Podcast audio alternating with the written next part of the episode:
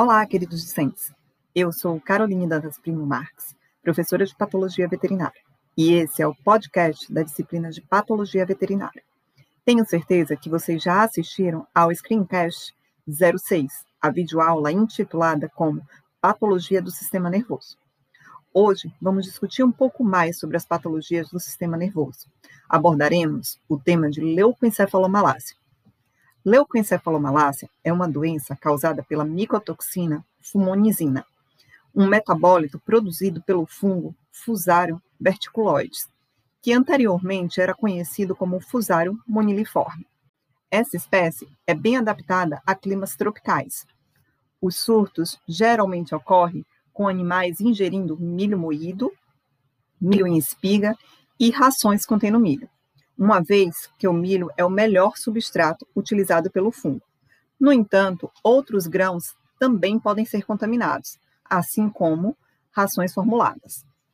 A doença é de caráter sazonal, devido à necessidade de temperatura e umidade favoráveis ao desenvolvimento do fungo e produção das micotoxinas.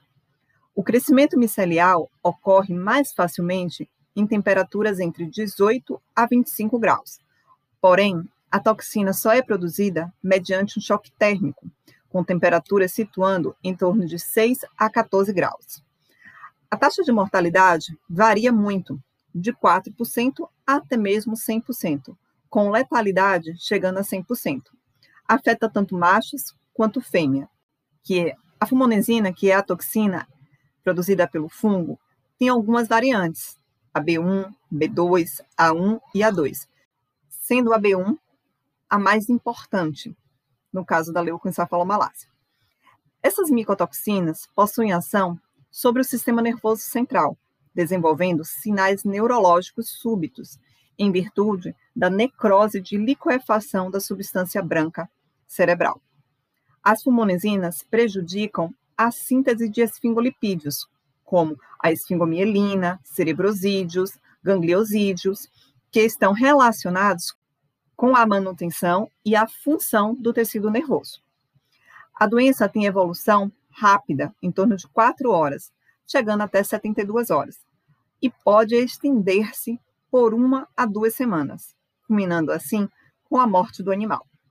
O curso clínico da leucoencefalomalácia está diretamente relacionado à quantidade de toxina ingerida e pode ser influenciada pela tolerância individual. A doença clínica pode ser observada em algumas horas a vários dias, após o consumo de rações contaminadas. Mas o diagnóstico correto normalmente é possível após um período médio de 72 horas. Alimentos contendo mais de 10 microgramas por grama de fumonesina B1 são considerados tóxicos e de alto risco se administrados a animais. Os sinais clínicos mais frequentes são fraqueza generalizada, hiperexcitabilidade ou estado mental semicomatoso, acuidade visual ausente, uni ou bilateral, desorientação, ataxia, andar em, em círculos, pressão da cabeça contra objetos, fasciculações musculares. Pela enfermidade afetar o sistema nervoso dos equinos, muitas vezes apresentam sintomatologias clínicas semelhantes a outras doenças, que podem ser facilmente confundidas, como a raiva, a mieloencefalite héptica, as encefalites americanas, tétano, nematóides cerebrais, listeriose, entre outras. Por isso, o diagnóstico diferencial é indicado. As lesões patológicas observadas macroscopicamente no tecido nervoso central caracterizam-se pelo aumento do tamanho de um dos hemisférios cerebrais, com amolecimento das circunvoluções.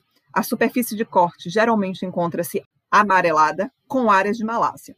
Histologicamente, observam-se áreas de malácia circundadas por edema e hemorragia. A tumefação de astrócitos nas áreas de malácia, edema perivascular hemorragias e glóbulos eosinofílicos podem ser observados. A única forma de prevenir é evitar a administração de milho em quantidades superiores a 20% de matéria seca ingerida pelos, pelos animais. Sempre é recomendável que o milho seja submetido a um correto processo de secagem, evitando assim a alta umidade e, consequentemente, contaminação pelo fungo. Bom, pessoal, por hoje o nosso podcast finaliza por aqui. Espero que vocês tenham gostado. Gostaria de indicar o nosso texto base para a complementação do conteúdo e observe as sugestões de literatura disponíveis para enriquecimento do seu aprendizado. Abraços e até o próximo!